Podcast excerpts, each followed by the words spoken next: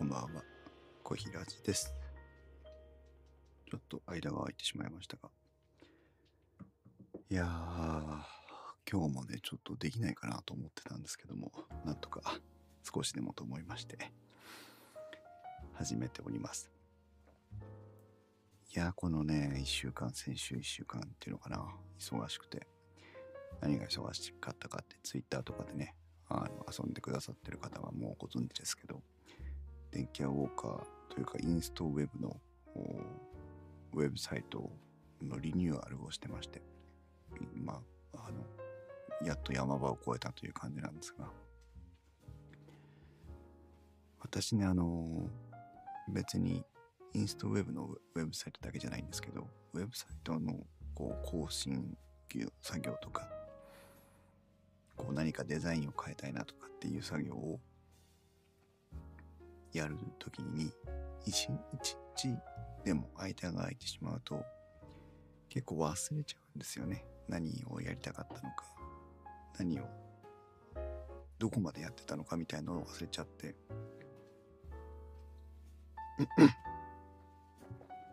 そしてなんでこの YouTube で喋ろうとするとノートが閉じてしまうんだろう。不思議。まだねこれ解決できてないんです。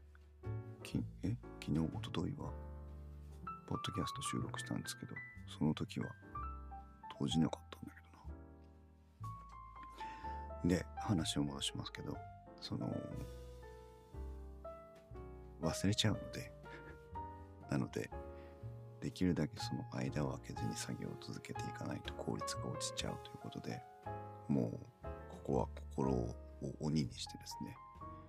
えーとにかくウェブのリニューアル作業を進めるんだということで、先週はやってまして。で具体的に何をしたかというと、何をしたかったかというと、えーインストウェブ、我々のグループですけど、インストウェブのウェブサイトは、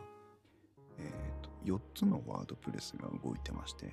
電気やウォーカー配信用のワードプレス、そしてストブロという、まあ、私の個人的なブログのえ配信用に使ってるワードプレス。そして、ノーリミットという名前ですけど、今はタイジ君のブログのワードプレス。で、えー過去に配信してたインスト共感ラジオというポッドキャストの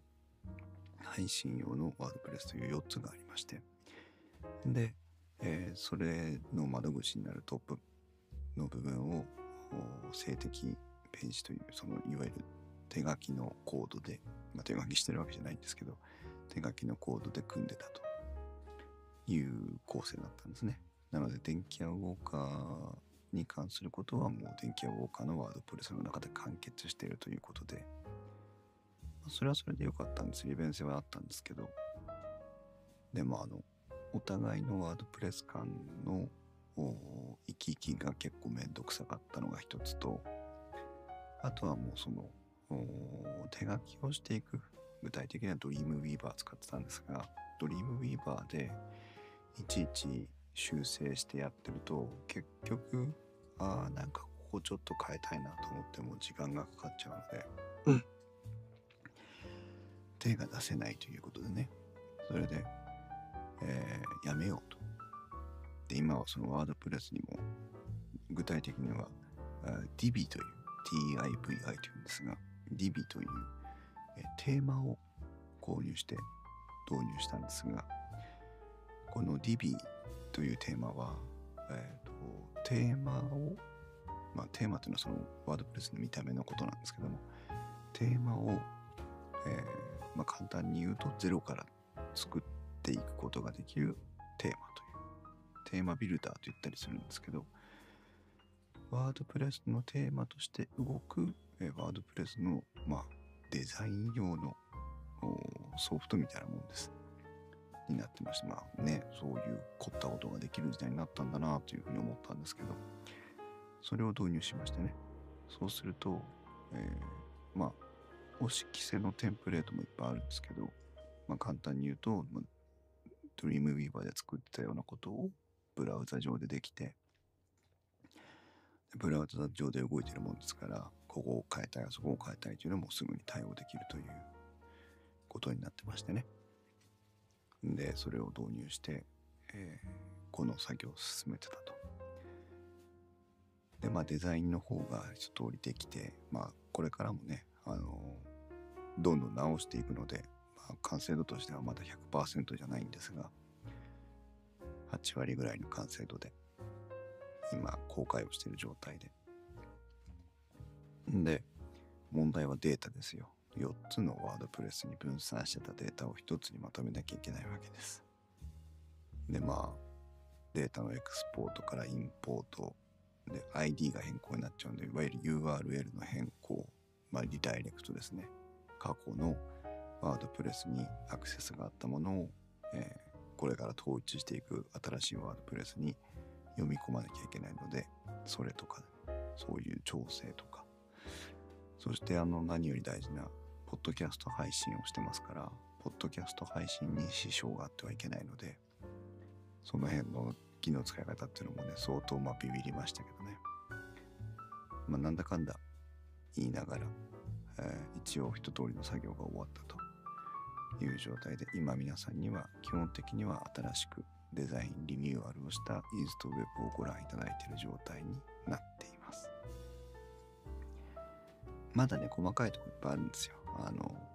今回はあのレスポンシブデザインということでスマートフォンとかタブレット端末での閲覧の際もデザインがま最適化されるようなものになってるんですが細かいフォントのバランスとかねまだサイズのバランスとか取ってませんし。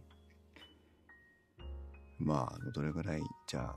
旧 URL にアクセスがあった時の、えーと、リダイレクトエラーが起きてるのかとか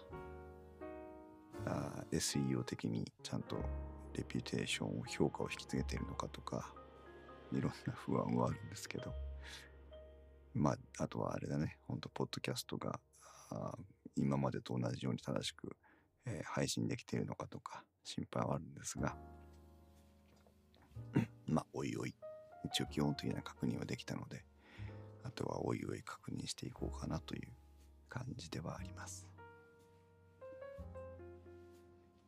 いやー大変でした。まあねでも基本的なえー、移管作業ができたのであとは、まあ、太一君に協力してもらいながらデザイン面のね、えー、ブラッシュアップをしていきたいなとは思っているのでバナーを変えたり、えー、デザインパーツを変えたりというねこともしていかなきゃいけないかなとは思ってますしただ何より大事なのは配信ですからね。電気屋ウォーカーの配信も、まあ、今年は割とハイペースで来れてるんですが、えー、本編会の配信がちょっとあまりできてないので家電テーマの配信をねやっていきたいなというふうに思っています。いや疲れた。疲れたけどよかった。あとまあこの